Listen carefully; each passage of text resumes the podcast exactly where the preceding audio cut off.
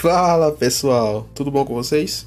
Aqui estou eu mais uma vez para trazer mais um podcast para vocês e com outra temática diferente, que é sobre os impactos socioambientais das barragens, tá? Então vamos lá.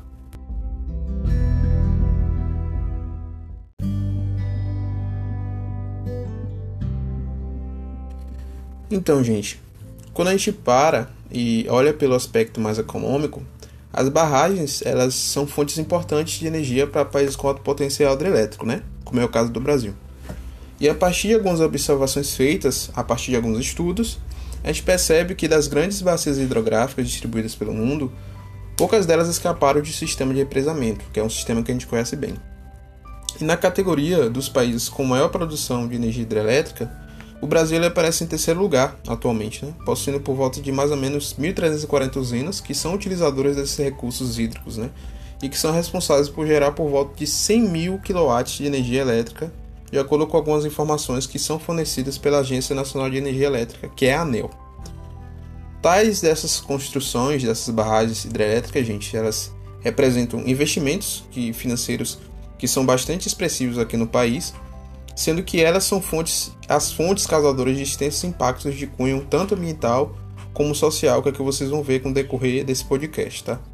E a partir da metade, da metade do século XX, o processo de crescimento expansão e desenvolvimento do brasileiro foi condicionado justamente à expansão da matriz energética, né? E a solução que foi encontrada pelo poder público e pelo governo na época foi justamente também essa construção dessas barras hidrelétricas de grande porte o que é algo imensamente destrutivo quando a gente olha para o ponto de vista socioambiental, tá?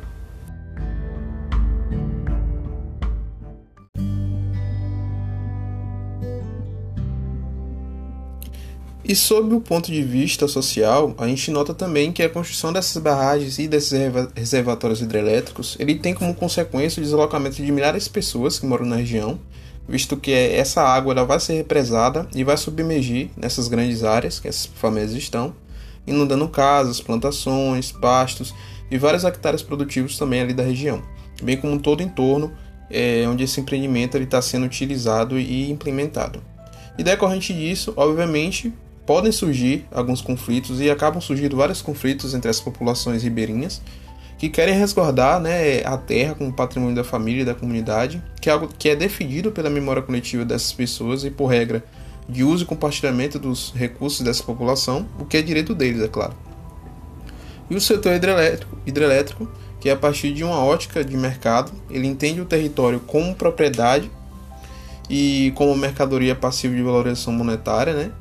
E isso ocorre sem levar em conta o sentimento de pertencimento da população área de forma alguma.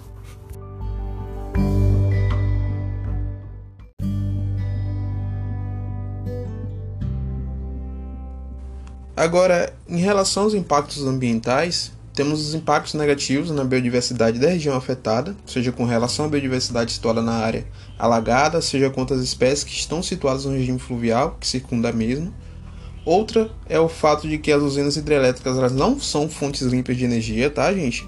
Pois elas liberam gases em razão da decomposição do material orgânico que está em seus reservatórios, o que torna elas grandes emissoras de dióxido de carbono, óxido de nitroso e de metano, que são gases de origem biogênica, tá? E estudos de impactos socioambientais nessas barragens indicam que esses gases interagem com a radiação infravermelha na atmosfera, o que causa uma intensificação do efeito estufa natural.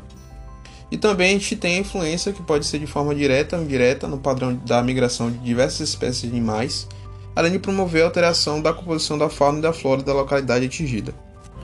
Então, tais interferências elas promovem uma série de impactos fluviais, geomorfológicos, mas também na fauna e na flora da região atingida, bem como na atmosfera, né? E se for, se a gente for levar em consideração a magnitude e a área de abrangência dessas barragens de grande porte, é, esses impactos eles são irreparáveis ao ecossistema local, bem como a diversidade, biodiversidade também.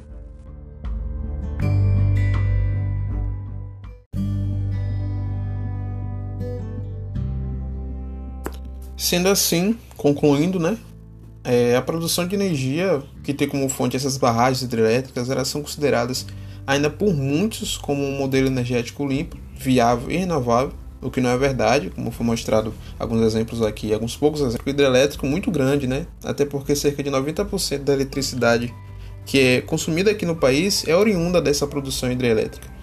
Mas isso não justifica o discurso pró-eletricidade, que é pautado em argumentos ambientais e sociais, né, sendo que isso não ocorre nem é aplicado. Além de ser algo muito incoerente quando a gente para para pensar.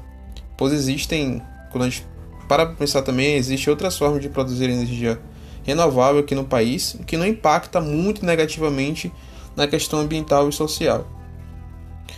E eu espero que vocês tenham gostado desse podcast. Foi curto, mas espero que vocês tenham entendido. E até a próxima, gente.